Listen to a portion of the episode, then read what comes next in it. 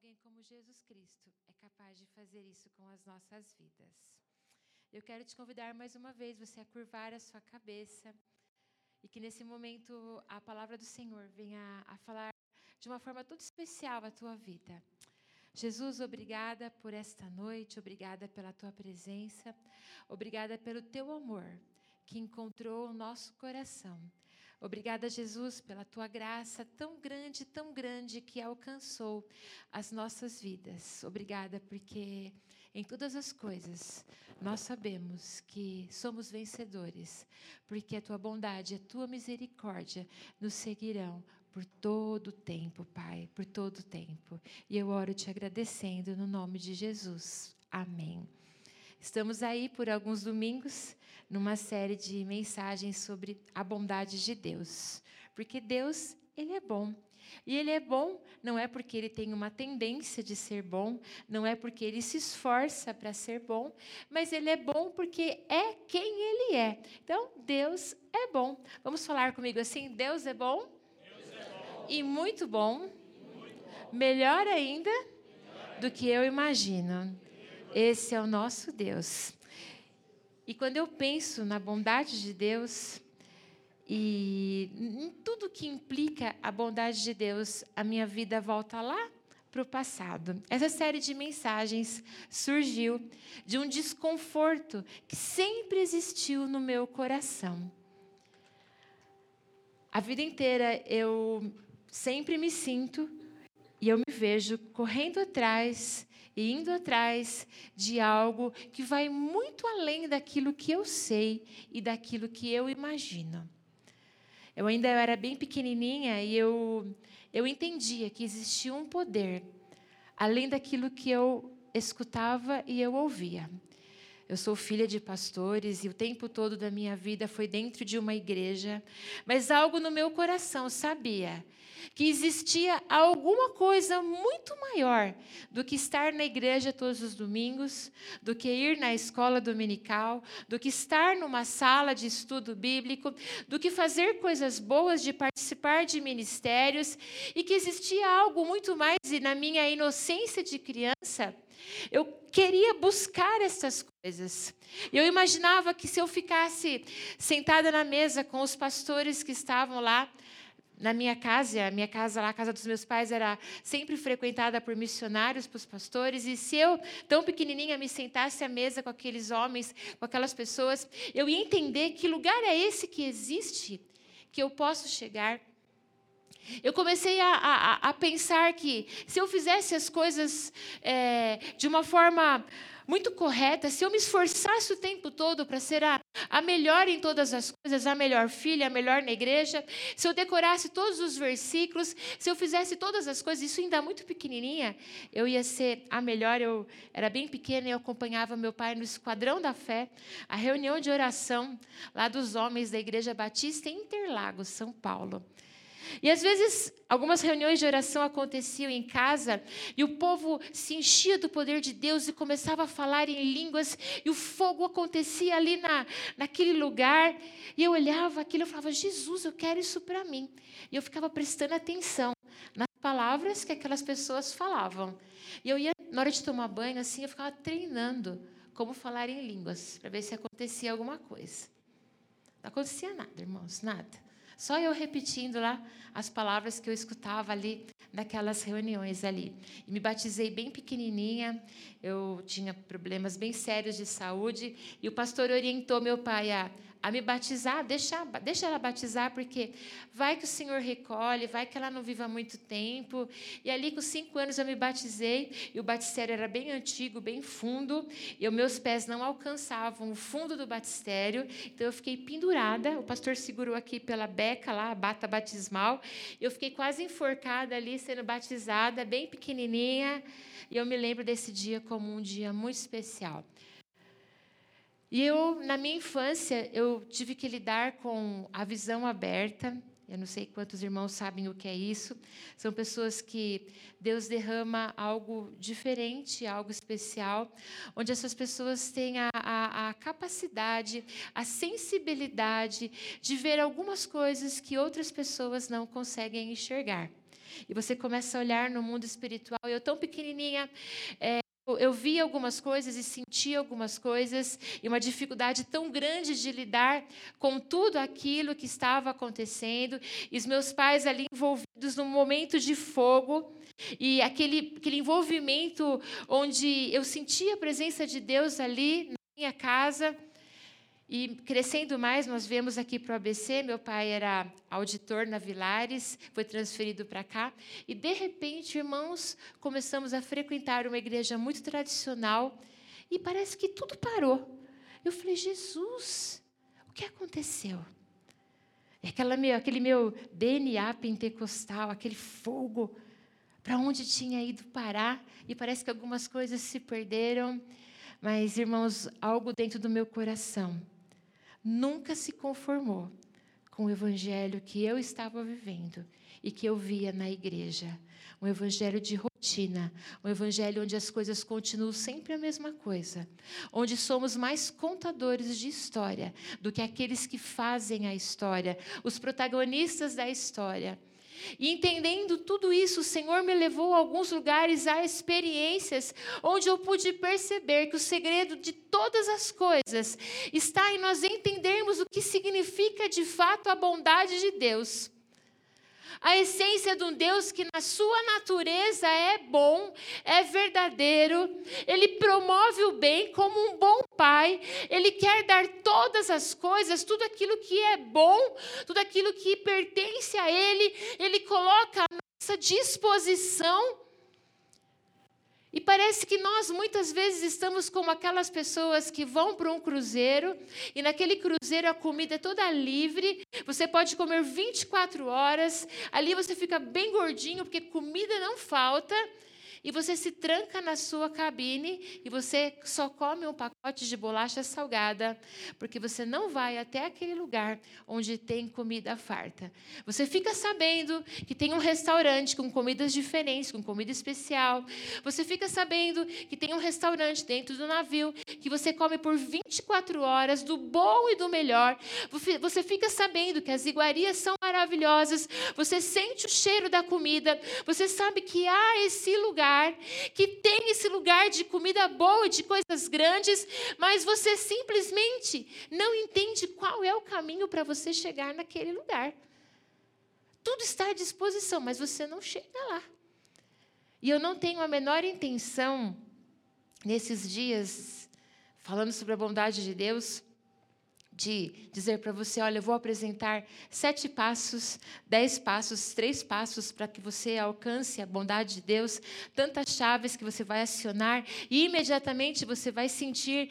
É, todo esse derramar do Senhor e você vai acessar esse lugar onde a bondade do Senhor é absurda e coisas grandes e maravilhosas vão estar sobre a tua casa e sobre a tua família.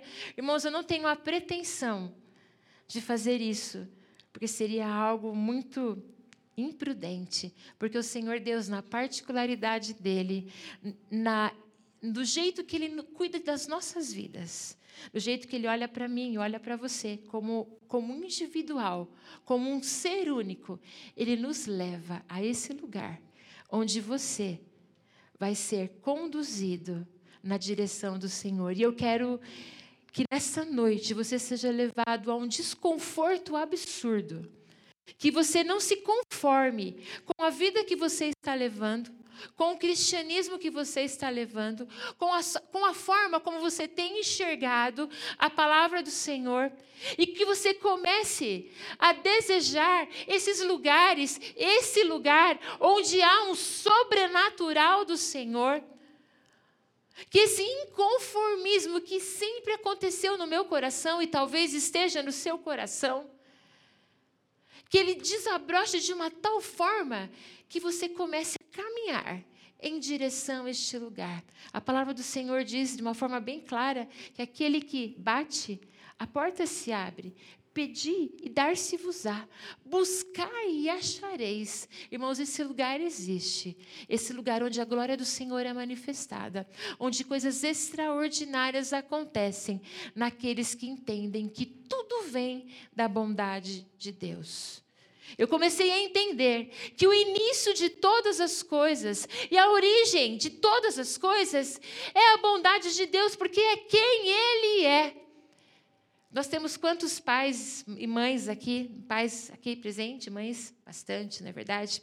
E é um negócio engraçado, pai e mãe. A gente fica triste com o filho quando ele faz alguma coisa errada, mas a gente não fica magoado e não fica chateado, a gente fica triste. É uma coisa tão, tão, tão, tão de Deus, que é um sentimento de amor tão grande para os nossos filhos, que você se entristece, mas você não é capaz de ficar magoado com o seu filho. É interessante que um filho pode ficar muito magoado com o pai com a mãe, mas um pai e uma mãe têm um amor tão absurdo por um filho que ele é capaz de dar a sua própria vida. Quantos aqui, quando já seus filhos doentes tiveram vontade de estar no lugar de sentir aquela dor, de tirar aquele momento de sofrimento. Se nós, como humanos, pensamos dessa forma e somos desse jeito, que dirá o nosso Deus, que é o Pai perfeito, aquele que supre todas as nossas necessidades e aquele que cuida de todas as coisas, não dará a nós todas as coisas? Não irá derramar sobre a tua vida todas as coisas? Quando eu olho para a palavra do Senhor, eu encontro um Jesus que está andando pelo meio do povo e a todos curava, e a todos tocava a mão, e dele saía virtude, e que fazia alvoroço nos velórios, onde mortos eram ressuscitados. Era aquele que, onde passava, espíritos malignos eram expulsos, porque a bondade dele era gerada constantemente, porque era quem ele era era. Jesus não operou milagres para que ele fosse promovido. Como estratégia de marketing naquele momento lá no povo judeu.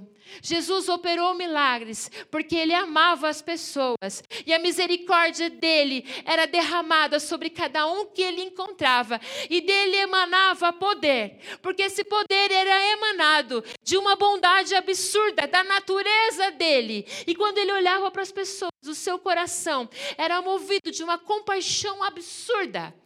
E essa compaixão o levava a derramar poder e graça e essa graça nos alcançou, nos perdoou e nos redimiu. Esse é o nosso Deus. E quando eu encontro o texto de João 3,16, que diz: Porque Deus amou o mundo de tal maneira que deu seu Filho unigênito, para que todo aquele que nele crê não pereça, mas tenha a vida eterna.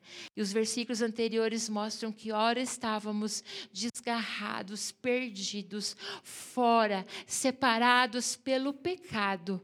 E por conta disso, o Senhor nos amou tanto que deu o seu filho, que derramou o seu sangue. Irmãos, e quando o Senhor olha para mim e para você, ele não olha o nosso pecado, ele não olha o quão mentiroso nós somos o quão invejosos nós somos, o quão avarento nós somos, o quão envolvido em coisas que, que prejudicam, como a prostituição e outras coisas mais, mas quando ele olha para mim e para você, ele vê simplesmente sangue derramado sobre a nossa vida e a nossa cabeça.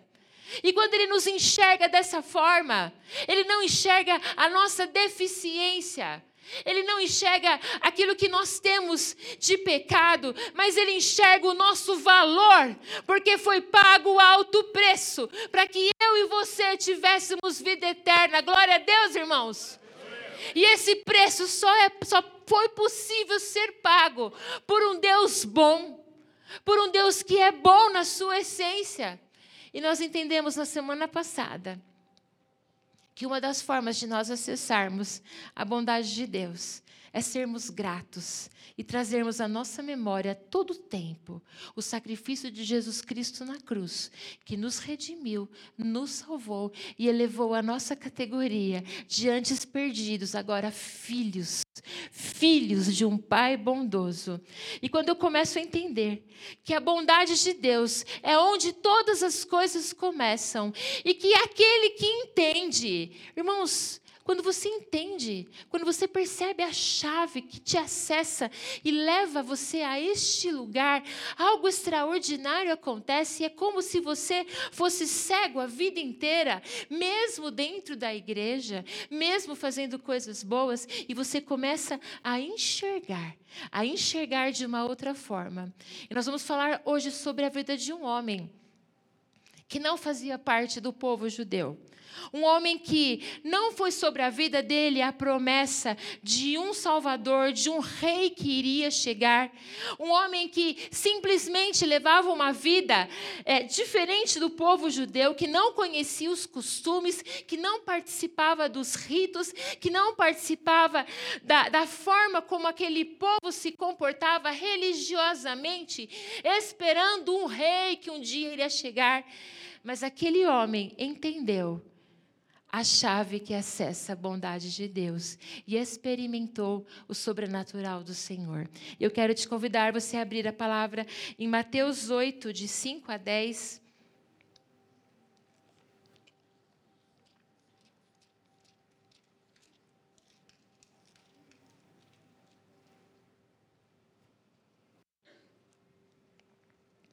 E diz assim: e quando Jesus estava entrando em Cafarnaum, veio até ele um centurião implorando-lhe e dizendo: Senhor, o meu servo jaz em casa doente, com uma paralisia, gravemente atormentado. E Jesus lhe disse: Eu irei e o curarei. E o centurião respondendo disse: Senhor, eu não sou digno que entres debaixo do meu telhado, mas dize somente uma palavra e o meu servo será curado.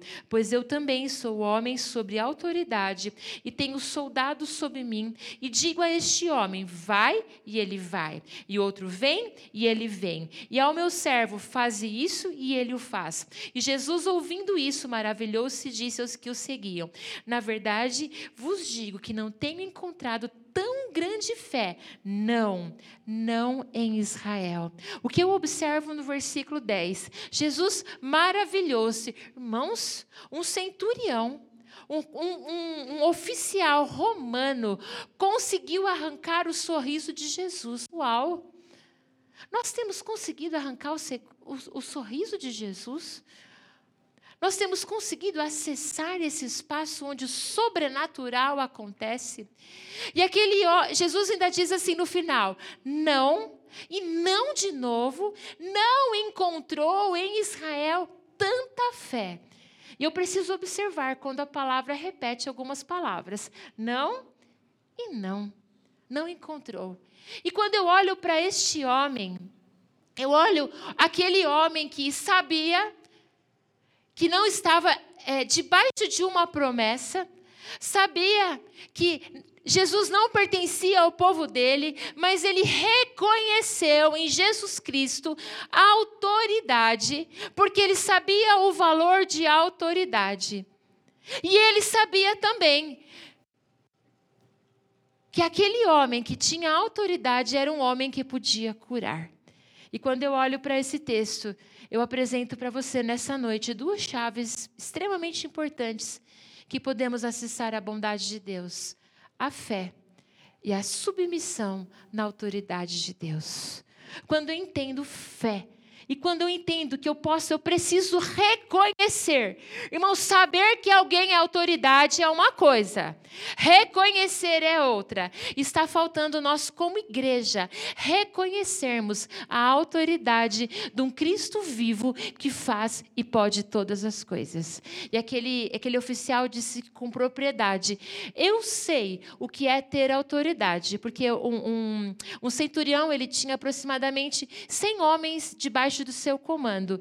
Eu sei exatamente o que é ter autoridade, porque quando eu digo para alguém vai, ele vai. E quando eu digo para alguém fica, ele fica. E esse centurião sabia que se Jesus falasse algo, aquilo iria acontecer. Mas o que moveu o sobrenatural naquela situação foi o posicionamento daquele centurião diante de Jesus Cristo.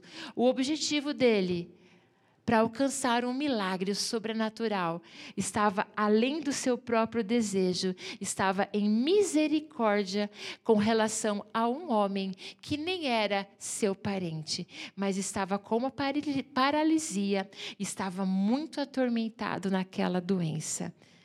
E era muito incomum Aquele centurião era um homem fora da curva. Era nada comum alguém se preocupar com um empregado doente. Talvez nós estamos aqui neste lugar, nesta noite, querendo mais de Deus e querendo receber os milagres do Senhor e viver o sobrenatural, mas nós estamos centrados na nossa própria vontade, naquilo que nós queremos como bom para as nossas vidas e bom para as pessoas que estão ao nosso redor, ou do lugar que eu frequento ou que eu moro. Mas esse texto nos mostra que uma das chaves para nós acessarmos a bondade de Deus, além da fé, além da submissão, é a misericórdia e desprendimento da minha própria vontade e desprendimento daquilo que eu quero em pró de outra pessoa. E Jesus ficou maravilhado. Irmãos, são palavras-chave dentro de um texto. Eu encontro Jesus maravilhado. E talvez nós estamos tão acostumados a escutar tantas coisas, e essas coisas parecem que não faz mais sentido. Irmãos, e quando eu entendo quem é Jesus Cristo, eu entendo qual é a minha grande missão. E quando eu estou debaixo da missão daquele que me comissionou, eu estou comissionado. E se eu estou comissionado, eu sou como um embaixador, eu sou como aquele que representa, eu sou como aquele que age como se fosse.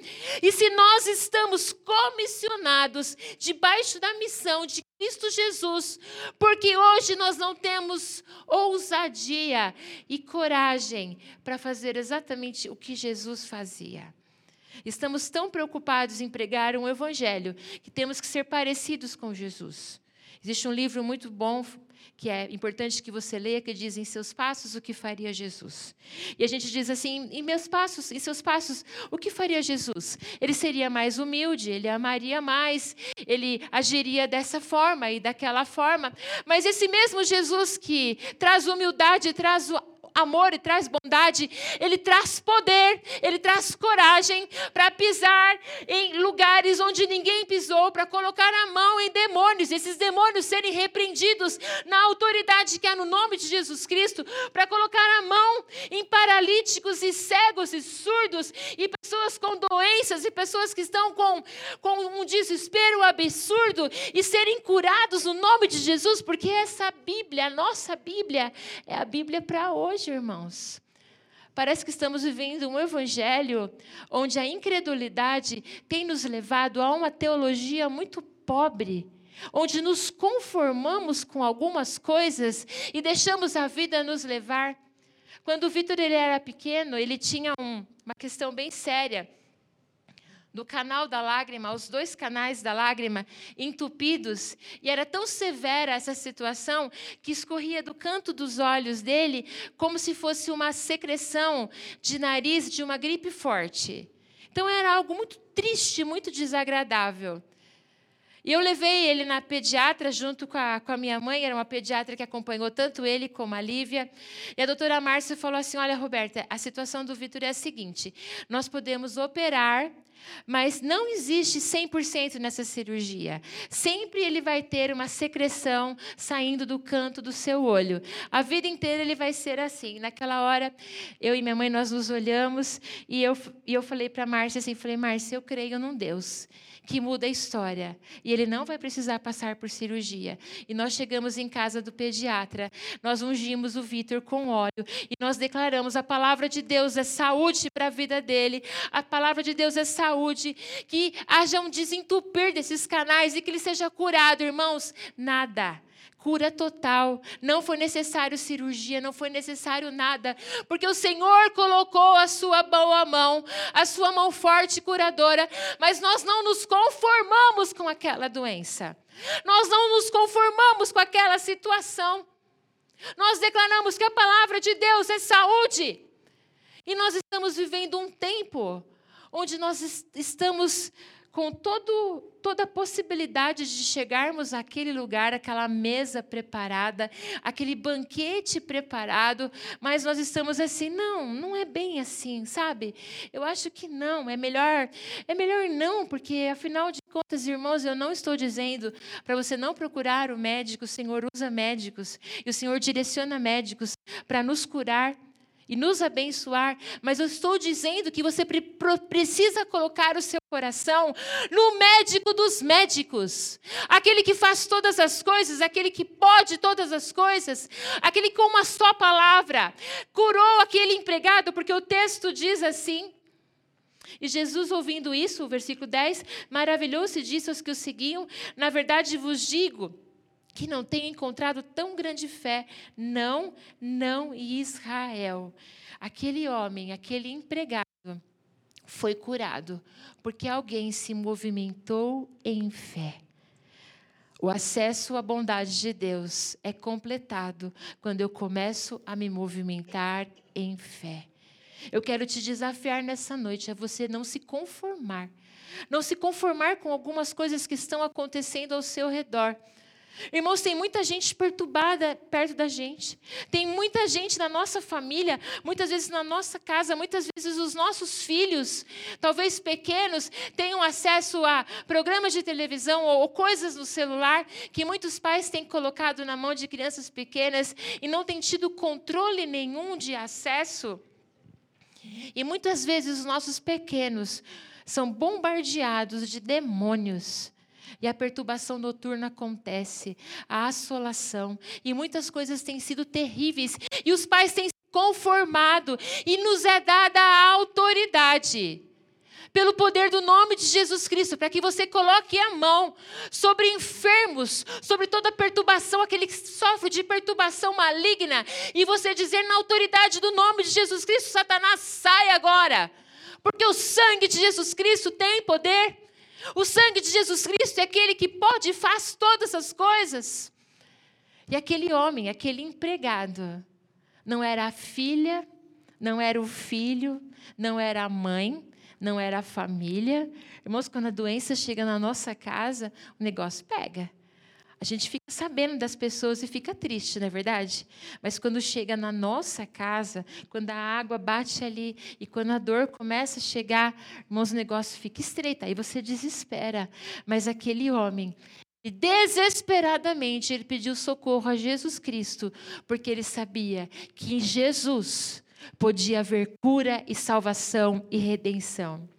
Nós podemos de uma forma extraordinária, entender que o Senhor coloca para as nossas vidas o domínio, estabelecermos o reino. Em Salmo 115, 16 diz assim: Os céus são do Senhor, mas a terra deu a ele aos filhos homens. E a partir dessa revelação, nós precisamos andar como aqueles que representam a bondade de Deus aqueles que esparramam a bondade de Deus. Quantas vezes nós, como igreja, temos nos comportado como aqueles judeus que não entenderam que quem estava ali era o autor de todas as coisas, aquele que podia e fazia, e operava milagres, sinais e maravilhas, aquele que tinha todo, todo o poder. E muitas vezes nós olhamos pessoas que estão tão aleatórias e elas conseguem entender. Você diz: como assim? Eu caminhei tanto tempo fazendo tantas coisas. E tantas coisas eu consigo fazer, mas como assim? Aquela pessoa do nada. Irmãos, não é do nada. Nós precisamos entender que uma chave precisa ser acessada. E essa chave é acessada através da fé, do reconhecimento de autoridade que vem do Senhor.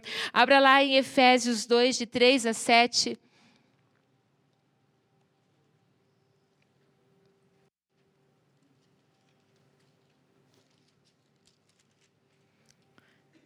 Efésios 2 diz assim: entre os quais também todos nós tínhamos conversa em tempos passados, nos desejos da nossa carne, fazendo a vontade da carne e da mente, e éramos por natureza filhos da ira, como os outros também. Mas Deus, que é rico em misericórdia, pelo seu grande amor com quem nos amou, estando nós ainda mortos em nossos pecados, nos vivificou juntamente com Cristo, pela graça sois salvos, e nos ressuscitou juntamente juntamente com Ele e nos fez assentar nos lugares celestiais em Cristo Jesus, para mostrar nas épocas vindouras as abundantes riquezas da Sua graça, pela Sua benignidade para conosco, através de Cristo Jesus.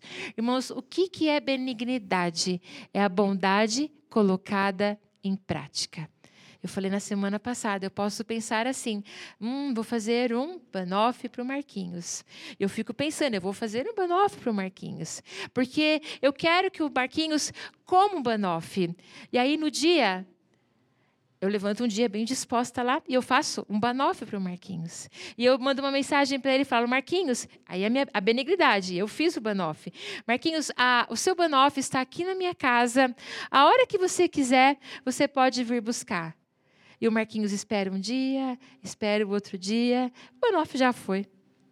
Já veio outro e comeu na frente. Entendeu? Irmãos, tem gente passando na sua frente. Tem gente correndo mais. Tem gente entrando num lugar de comunhão e de separação, onde o lugar que vem na presença do Senhor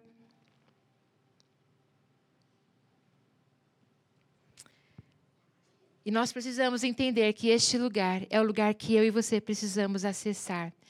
Irmãos, a promessa de bondade de Deus aconteceu lá em Gênesis 3,15, que diz que da mulher nascerá aquele que pisará na cabeça da serpente. Querido irmão, quando Adão e Eva decidiram por pecar, e a, a, a separação aconteceu, e ali eles estavam destinados à morte eterna.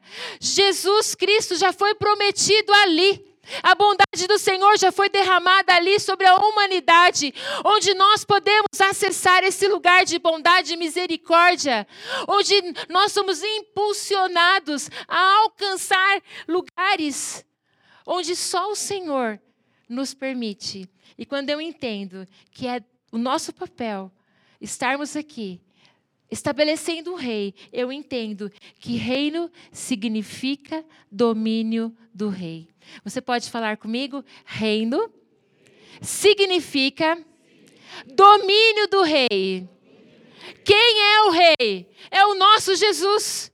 Quem é o poderoso? É o nosso Cristo. E reino significa domínio do rei. E quando nós entendemos que reino significa domínio do rei, nós entendemos que nós estamos debaixo da autoridade. E quando eu reconheço a autoridade, eu sei que aquele que me comissionou, quando ele diz é, já foi. Quando ele diz vai acontecer, já aconteceu. É ele que nos capacita a elevarmos o nosso o nosso potencial, a elevarmos o nosso a nossa condição que me parece que muitas vezes, irmãos, nós nos colocamos como aqueles que entregaram a sua vida a Jesus Cristo porque Ele é bom e receberam, e o nosso olhar está para onde eu vou, que é o céu. Mas nós esquecemos que nós temos uma missão de estabelecer o reino. E quando eu tenho uma missão de estabelecer o reino, eu posso colocar a mão sobre enfermos e eles serem curados. Eu posso colocar a mão sobre demônios e serem expulsos. Quantos aqui já sentiram algo queimando no coração para orar por determinada pessoa e ficaram presos no seu lugar? Com medo do que iria acontecer ou do que iriam falar se nada acontecesse. E quando eu entendo que isso tem acontecido, eu volto novamente para a minha história lá atrás, onde uma vez uma, uma missionária foi hospedada na casa dos meus pais, que era térrea, e ela era uma cadeirante, ela se chamava Anésia, e ela tinha uma cuidadora que se chamava Gersonita. E a situação daquela mulher cadeirante, ela me incomodava muito. Eu falava, Jesus, como uma mulher que é missionária pode ser cadeirante? E durante todos aqueles dias ali, eu ficava olhando na fechadura da porta. Eu torcia para que a chave não estivesse lá. E eu olhava lá naquele lugar, ficava ajoelhadinho olhando para saber como era a vida daquela mulher. E um determinado dia eu falei, irmã Nésia, me conta, por que, que você está nessa cadeira? E ela disse para mim, porque o Senhor é bom. E é nessa cadeira que ele me convidou para estabelecer o reino. E é nessa cadeira que eu entendi que o Senhor é bom. E eu não entendi muito as respostas, e eu fiquei um pouco confusa naquela situação. Como assim? Irmãos, e quando eu começo a entender a dimensão da bondade de Deus, eu enxergo um Deus que não é menos bom para mim, ou mais bom para você, ou mais ou menos bom para Fulano, para Ciclano. Eu entendo que Ele é bom, Ele é bom na sua totalidade, e que Ele faz todas as coisas, e que Ele pode todas as coisas, e que Ele tem o poder para todas as coisas. E quando eu vou lá para Mateus 10, 8, você pode abrir a palavra em Mateus 10, 8.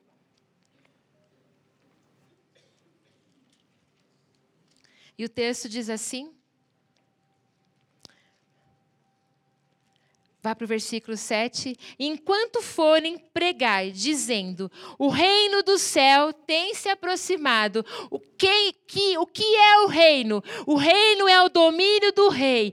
Quem é o nosso rei? Jesus Cristo. E o versículo 10 diz: o versículo 8 diz: Curai os enfermos, purificai os leprosos, ressuscitai os mortos, expulsai os demônios, livremente recebestes, livremente dais. O que esse texto diz? Que livremente nós recebemos graça e salvação, livremente nós recebemos o acesso, livremente nós recebemos o poder vindo do alto e de forma livre e graciosa nós somos comissionados a derramar esse poder sobre as pessoas que estão à nossa volta.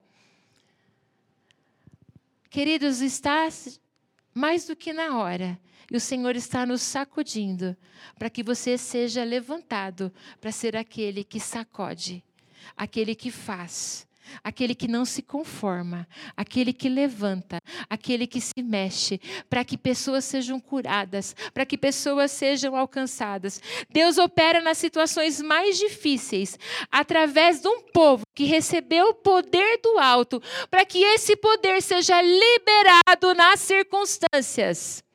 Amém, irmãos? Deus coloca, olha só, Deus opera nas situações mais difíceis, para que o povo que entendeu que Ele é Deus, libere esse poder. O Senhor está nos chamando nessa noite, como Igreja Jardim, para entendermos que precisamos liberar esse poder que já está no nosso alcance. Irmãos, se curar enfermos, se colocar a mão sobre os doentes não é para hoje, você rasga a sua Bíblia, porque na minha Bíblia diz que é para hoje. Na minha Bíblia diz que Ele me dá autoridade. Ele me dá autoridade sobre demônios. Muitas vezes nós temos olhado pessoas com perturbação e temos recuado. Temos olhado pessoas doentes e temos recuado. Irmãos, eu agradeço a Deus porque em determinado momento os meus filhos conheceram o Dunamis. E ali eles entenderam um Deus que se move na nossa fé, um Deus que se move em ousadia. E eles tiveram um contato tão especial com o Espírito Santo. E coisas se explicaram e coisas aconteceram no coração. E os nossos jovens foram invadidos para um, movimento de ousadia e fé e coragem, que nos leva a um direcionamento muito maior de coragem e ousadia, que nos leva a lugares que jamais nós pensamos imaginar ou estar. E quando nós entendemos a palavra do Senhor, e olhamos que o Senhor lá em, em Mateus 6,13 diz: livra-nos do mal na oração do Pai Nosso. O mal representa todo o pecado do homem. E quando eu destrincho essa palavra mal, eu entendo que essa palavra vem trazendo um significado de dor, de pobreza, um significado de algo que existe hoje que não existia antes do pecado acontecer Algo que com a salvação e o sangue derramado de Cristo Jesus, algo extraordinário acontece sobre as nossas vidas e nós somos impulsionados a viver de sobremaneira em fé, em graça, onde eu posso colocar a mão sobre enfermos e serem curados. Imagina estar tá lá o pessoal da sonoplastia ali, e eles percebem alguma situação e o salgadinho sai e coloca a mão sobre enfermos e, e ele é curado porque eu estou ligado na fiação do céu, naquilo que o Senhor tem para a minha vida. E nós precisamos estar atentos ao movimento espiritual, irmãos. Parece que muitas vezes nós estamos distraídos daquilo que Deus está fazendo no nosso lugar. Parece que muitas vezes nós não estamos percebendo o movimento no mundo espiritual. Parece que muitas vezes nós estamos vendo demônios é, brincarem, rirem da nossa cara, fazendo festa na nossa casa e na nossa família, e muitas vezes no nosso ministério. E nós fechamos os nossos olhos porque nós achamos que a vida com Jesus é uma vida de brincadeira, uma vida de distração. O Senhor nos levanta agora para uma grande comissão, onde somos comissionados a estabelecer o reino. Me parece que estamos tão confortáveis com a nossa incredulidade é mais fácil dizer que eu não acredito. É mais fácil eu me conformar com algumas coisas do que eu me mover para que algo extraordinário esteja acontecendo. Me parece que nós nos conformamos com algumas coisas, com uma vida onde eu saio do nada e vou para lugar nenhum. Eu me conformo com o divórcio, eu me conformo com a doença, eu me conformo com a perturbação, eu me conformo com o espírito de facção. E quando nós começamos a declarar a minha família do Senhor Jesus e toda a obra das trevas sobre a minha casa, sobre a vida do meu marido e dos meus filhos é repreendida no nome de Jesus, que eu como mãe e como pai eu começo a declarar essa casa do Senhor e toda discórdia, tudo aquilo que vem das trevas é repreendido no nome de Jesus, porque o sangue de Jesus tem poder e ele pode e faz todas as coisas. Queridos irmãos, eu te convido nesta noite a você ficar tão inconformado, tão inconformado, e você buscar esse lugar de bondade de Deus. Esse lugar onde nós arriscamos. Eu estava ontem preparando a palavra e faltava bastante coisa ainda para digitar. E eu falei para o pastor: eu preciso ir para a igreja. Eu preciso ir para o culto dos jovens. Ele olhou para mim e eu falei: eu preciso, eu tenho necessidade de estar lá, porque a atmosfera daquele lugar faz diferença na minha vida. A atmosfera do ministério infantil faz diferença na minha vida. A atmosfera do ministério de adolescentes faz diferença na minha vida. Por que será? Porque eles arriscam. Eles não têm medo. Eles vão. Já viu criança com celular que aperta tudo quanto é botão? A gente fica com medo de apertar qualquer coisa e ter acesso a qualquer coisa que a gente acha que vai dar um problema, que o celular vai explodir, que alguma coisa vai acontecer. E criança vai e faz mesmo, e mexe e acontece. E eu começo a entender que no meio dos jovens, no meio dos adolescentes, no meio das crianças, irmãos, há uma liberdade absurda de pessoas que arriscam e vão até aquele lugar.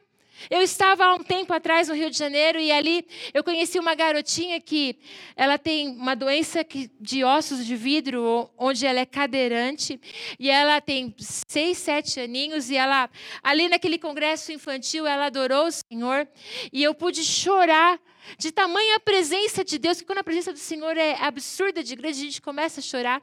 E aquela garotinha dizia assim: porque Deus é bom, porque Deus é bom. Enquanto eu viver, eu quero adorar e esparramar a bondade de Deus. Mais ou menos essa idade dela, né, Miriam? Quatro anos, então chutei muito alto. Quatro anos, e aquela garotinha pegava o microfone com voz bem de criança mesmo, e ela declarava que só o Senhor é Deus. E estava ali naquele congresso uma moça esposa de pastor, muito amiga, e ela começou a chorar. Ela falou para mim: Rô, o Senhor está falando que eu preciso subir ali e orar por essa menina. Mas eu tenho medo, porque eu não sei o que vai acontecer. Eu não sei se ela vai ser curada. E muitas vezes eu tenho sentido isso como algo, um fogo queimando no meu coração, para que eu vá naquele lugar e eu olhe por aquela pessoa que está doente, mas eu não consigo. Isso tem consumido, me consumido de tal forma.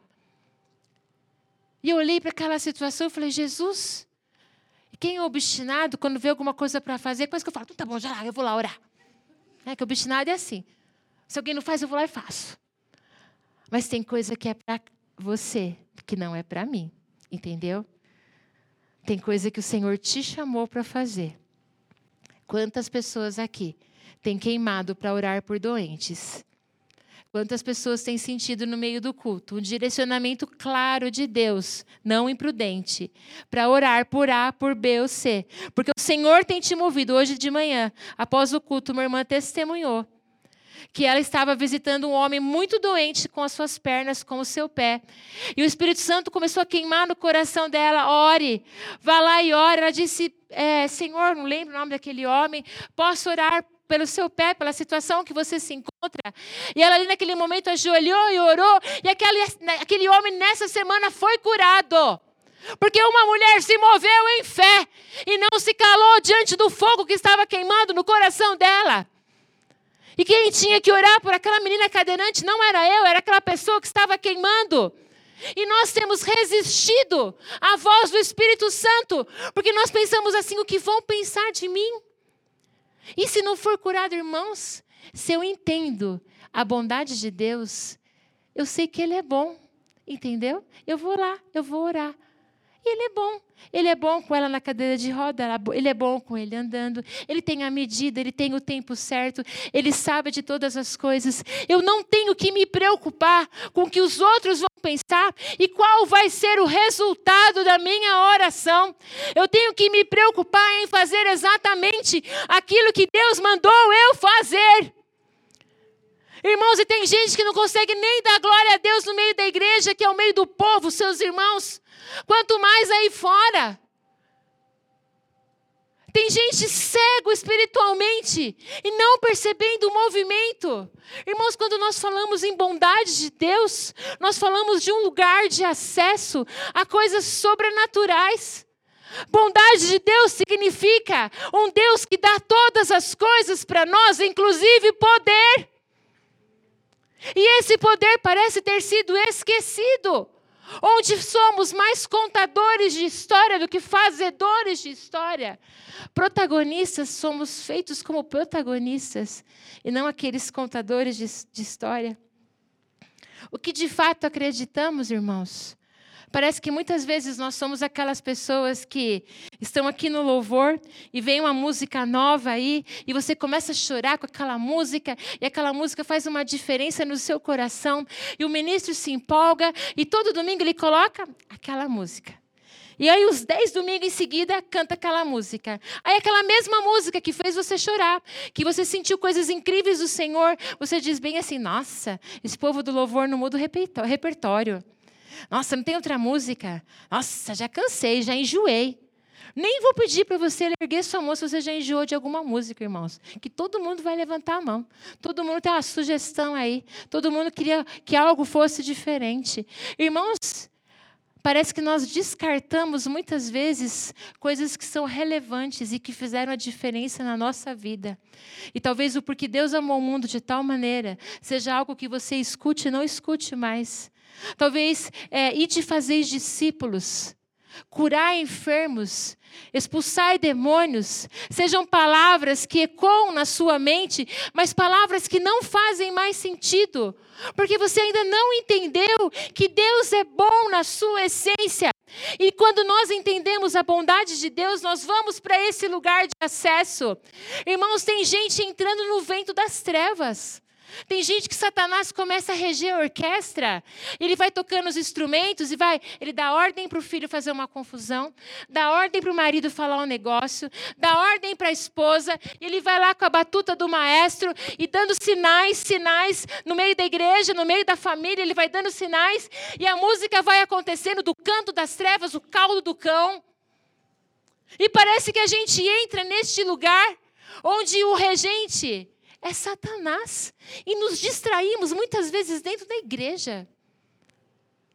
A palavra está sendo pregada e o povo se distrai muitas vezes, porque Satanás vem para matar, roubar e destruir. E Jesus Cristo veio para destruir todas as forças malignas. Está na hora, irmãos, de nós nos ligarmos e acessarmos esse lugar de bondade de Deus, onde todas as coisas são acessíveis àqueles que creem. Salvação nunca pretendeu significar apenas perdão de pecados. Salvação significa cura do corpo, da alma e do espírito. Isso se chama sozo, uma cura completa aquele, aquele leproso, aquele leproso que voltou, ele entendeu que salvação ia além do corpo. A salvação era algo que implicava na sua alma, na sua mente, no seu espírito e decidiu viver algo sobrenatural. Como ele acessou esse lugar? Gratidão. Como esse centurião, centurião acessou esse lugar? Fé submissão à autoridade. Como você vai acessar esse lugar de bondade de Deus? Não ser, irmãos. Não são sete passos para chegar na bondade de Deus, não, não são três passos. São coisas que existem na palavra de Deus, que nos levam, que nos levam a refletir e nos colocar numa situação de desconforto tão grande, para que eu possa andar nessa direção, onde a bondade e a misericórdia do Senhor me seguirão todos os dias da minha vida. E eu comecei a entender o sobrenatural do Senhor aqui desde sexta-feira. Irmãos, é, foi dunamis, foi power, foi fogo do Senhor, onde a Esther disse com propriedade que os homens da, da época trabalhavam por um pão por dia. E eles estavam acostumados a suar a camisa por um pão. E de uma hora para outra vem um Jesus que derrama uma padaria sobre o meio do povo, onde pães e pães e pães e pães, e os cestos são supridos, e eles veem uma fartura onde eles podem comer vários pães. E me parece que nós, como crentes, temos nos contentado com um pão só. E querendo dividir com o pai, com a mãe, com o vô, com o tio, e achando que, que é só isso que o Senhor tem para as nossas vidas. Irmãos, o Senhor nos dá algo com tanta abundância, com tanta fartura, eu preciso parar de confundir o meu destino com a minha missão. O meu destino é para o céu, mas eu tenho uma missão. Muitos cristãos se arrependem do pecado, mas não se arrependem suficientemente para ver o reino. É sério isso que eu estou falando. Muitos cristãos entendem que são pecadores, mas estacionam naquele lugar. E o Senhor se chama. É, eu, eu, li, hoje à tarde, já tinha pregado de manhã, e eu, eu li alguém dizendo que é, a salvação é como se fosse a letra A do abecedário, entendeu? E tem gente que para no A. A, B, C, D, E, F, G, H, I, J, entenderam? Tem gente que para lá no ar. A salvação é só a primeira letra. A salvação é a primeira letra que nos impulsiona ao nosso destino, onde por amor, por bondade, o Senhor nos amou, entregou o seu filho. Mas quando eu entendo a primeira letra, eu começo a caminhar de uma outra forma, num abecedário que me leva a estabelecer uma missão onde crianças são levadas a um enchimento absurdo do Espírito Santo. E elas começam a sentir a presença do Senhor, como algum tempo atrás o pastor com o pé doente. Algumas crianças chegaram no corredor da outra igreja ali e falaram: Pastor, posso orar pelo seu pé? E aquelas crianças ajoelharam em volta do pé e oraram. E no tempo do Senhor, o pé foi curado. Mas aquelas crianças se movimentaram em fé.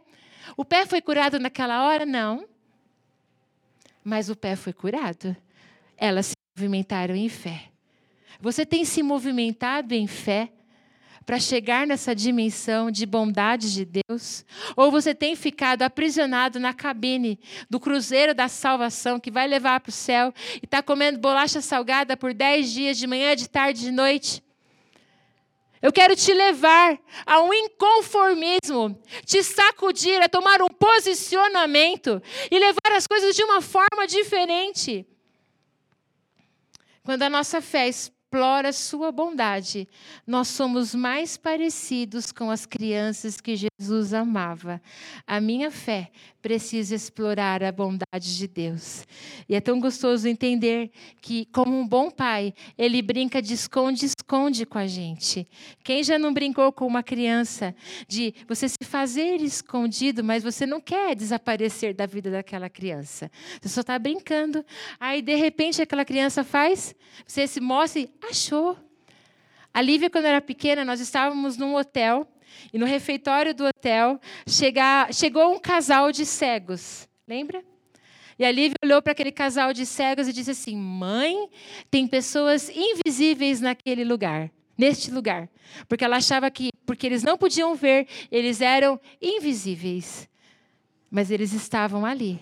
E parece que muitas vezes nós olhamos o poder de Deus e quem é Deus como se fosse algo invisível, mesmo Deus se mostrando, se colocando para ser encontrado, nós nos desviamos. Está ali o Senhor, vem, olha, eu estou aqui, a gente faz assim, ah, ai, não é para mim não.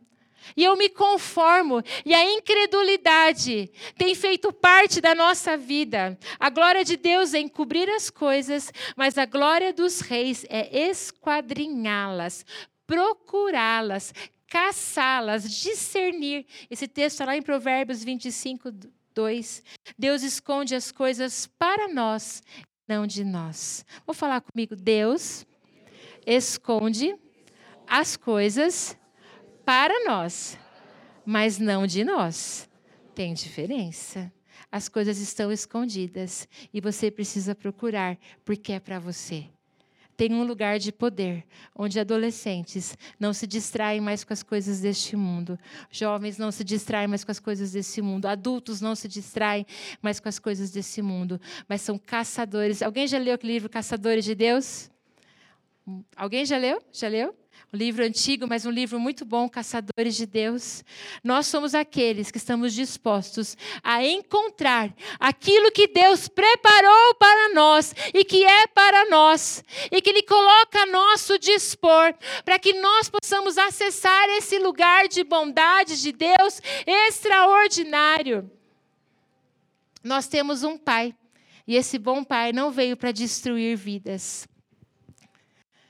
Irmãos, quando Jesus encontrava uma tempestade, o que ele fazia com a tempestade? O que, que ele fazia com a tempestade? Ah, ele não potencializava, porque o Juninho precisa aprender a ser mais humilde. Ele precisa deixar de ser. O Juninho não é isso. Orgulhoso, pão duro, maledicente, qualquer coisa assim, não. Então eu vou potencializar. Shhh, mais tempestade na vida do Juninho. Irmãos, quando Deus encontra a tempestade, Ele acalma a tempestade, porque dele só tem bondade. No mundo tereis aflições, mas tem de bom ânimo, porque eu venci o mundo. Posso todas as coisas em Cristo Jesus que me fortalece. O apóstolo Paulo já dizia: eu posso passar a fartura, posso passar a doença, posso sentir necessidade, mas em todas as coisas eu sou mais que vencedor. Posso todas as coisas em Cristo Jesus que me fortalece. Irmãos, quando nós entendemos o sobrenatural do Senhor sobre as nossas vidas, nós começamos a caminhar em outra dimensão. Talvez você tenha andado do nada para o nada e saído para lugar nenhum, porque você tem se conformado com uma vida de incredulidade. E o Senhor nos leva ao momento de tomarmos postura postura de coragem, postura de ousadia. E é interessante que o Senhor nos chama para seguirmos em frente.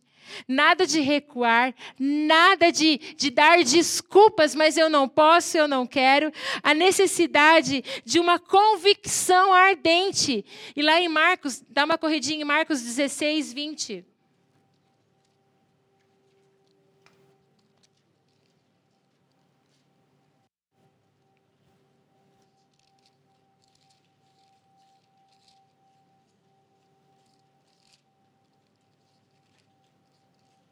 Marcos 16, 20 diz assim: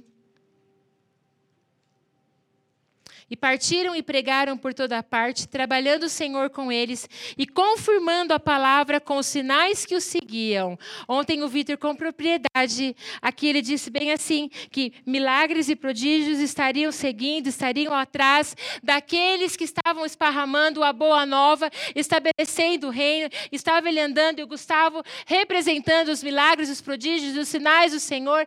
E exatamente é isso que o texto diz. E ali, quando eu vou para Atos, o patamar começa a ser elevado. E em Atos, diz assim, Atos 4, 29, 29 agora, Senhor, olha para as suas ameaças e concede aos teus servos que anunciem com toda intrepidez a tua palavra. E a coisa começa num nível assim, onde eu vou para tudo quanto é lugar e eu esparramo a palavra de Deus e sinais e prodígios começam a acontecer. Queridos, e quando a bondade de Deus começa a ser esparramada, a gente começa a não ser tão bem visto. Se a bondade fosse bem vista, Jesus não ia ser crucificado por as pessoas que ele mesmo curou. E quando a, a bondade é esparramada, Paulo nos leva a levarmos esse evangelho com coragem e com intrepidez. E aí o patamar, o nível elevado, onde o Senhor nos leva a caminharmos com coragem. E quando nós começamos a caminhar com coragem, o avivamento começa a chegar. E quando o avivamento chega no lugar, a nossa convicção de quem Deus é é muito maior do que aquilo que o diabo faz. E parece que temos vivido um tempo onde temos mais convicção daquilo que Satanás tem feito do que o poder do nosso Deus, que é capaz de destruir todas as coisas. Amados irmãos, numa palavra só é suficiente para todo maligno sair. Mas Deus nos permitiu estarmos juntos com Ele e estabelecermos o reino. Malaquias 4:2 diz assim: O sol da justiça se levantará, trazendo cura em suas asas. Vai lá para Malaquias 4:2.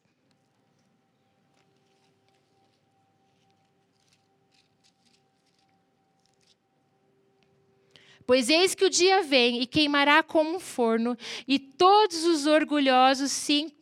Peraí, não é esse aqui. Versículo 2: Mas para vós que temeis o meu nome, o sol da justiça nascerá, com cura nas suas asas, e saireis e crescereis como os novilhos da estrebaria. Mas para vós que temeis o meu nome, o sol da justiça nascerá, com cura nas suas asas. Irmãos, a palavra de Deus é saúde para a nossa vida.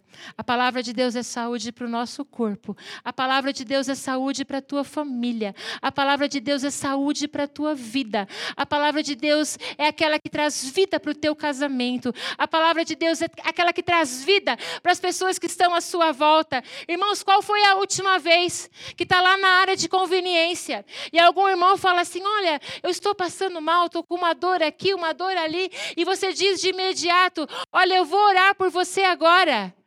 E você se coloca de joelhos ou coloca a mão na cabeça daquela pessoa e diz: enfermidade, eu te repreendo agora no nome de Jesus.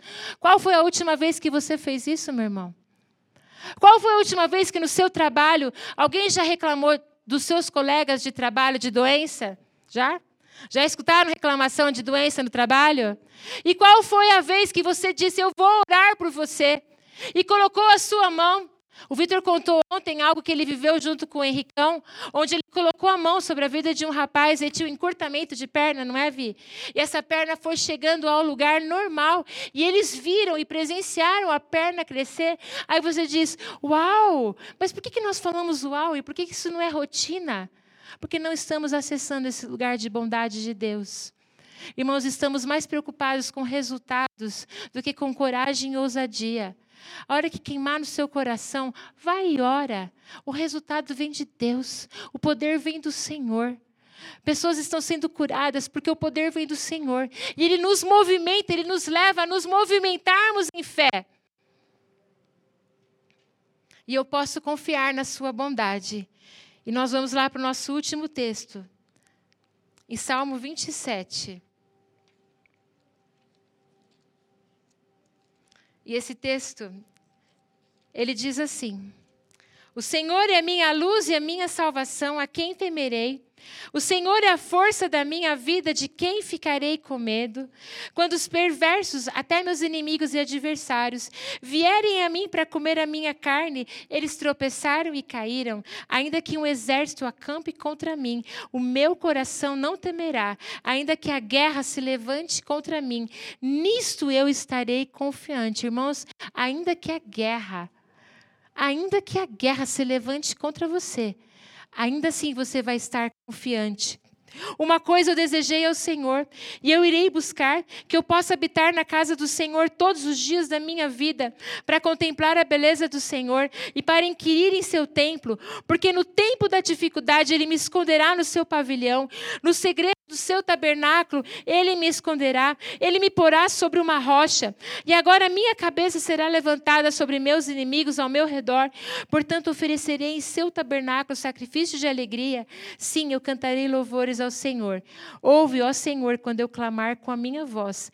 Tem misericórdia sobre mim e responda-me. Quando tu dissestes, buscai a minha face, meu coração disse a ti, tua face te buscarei. Irmãos, quando eu recebi e eu entendi que eu não podia ficar grávida.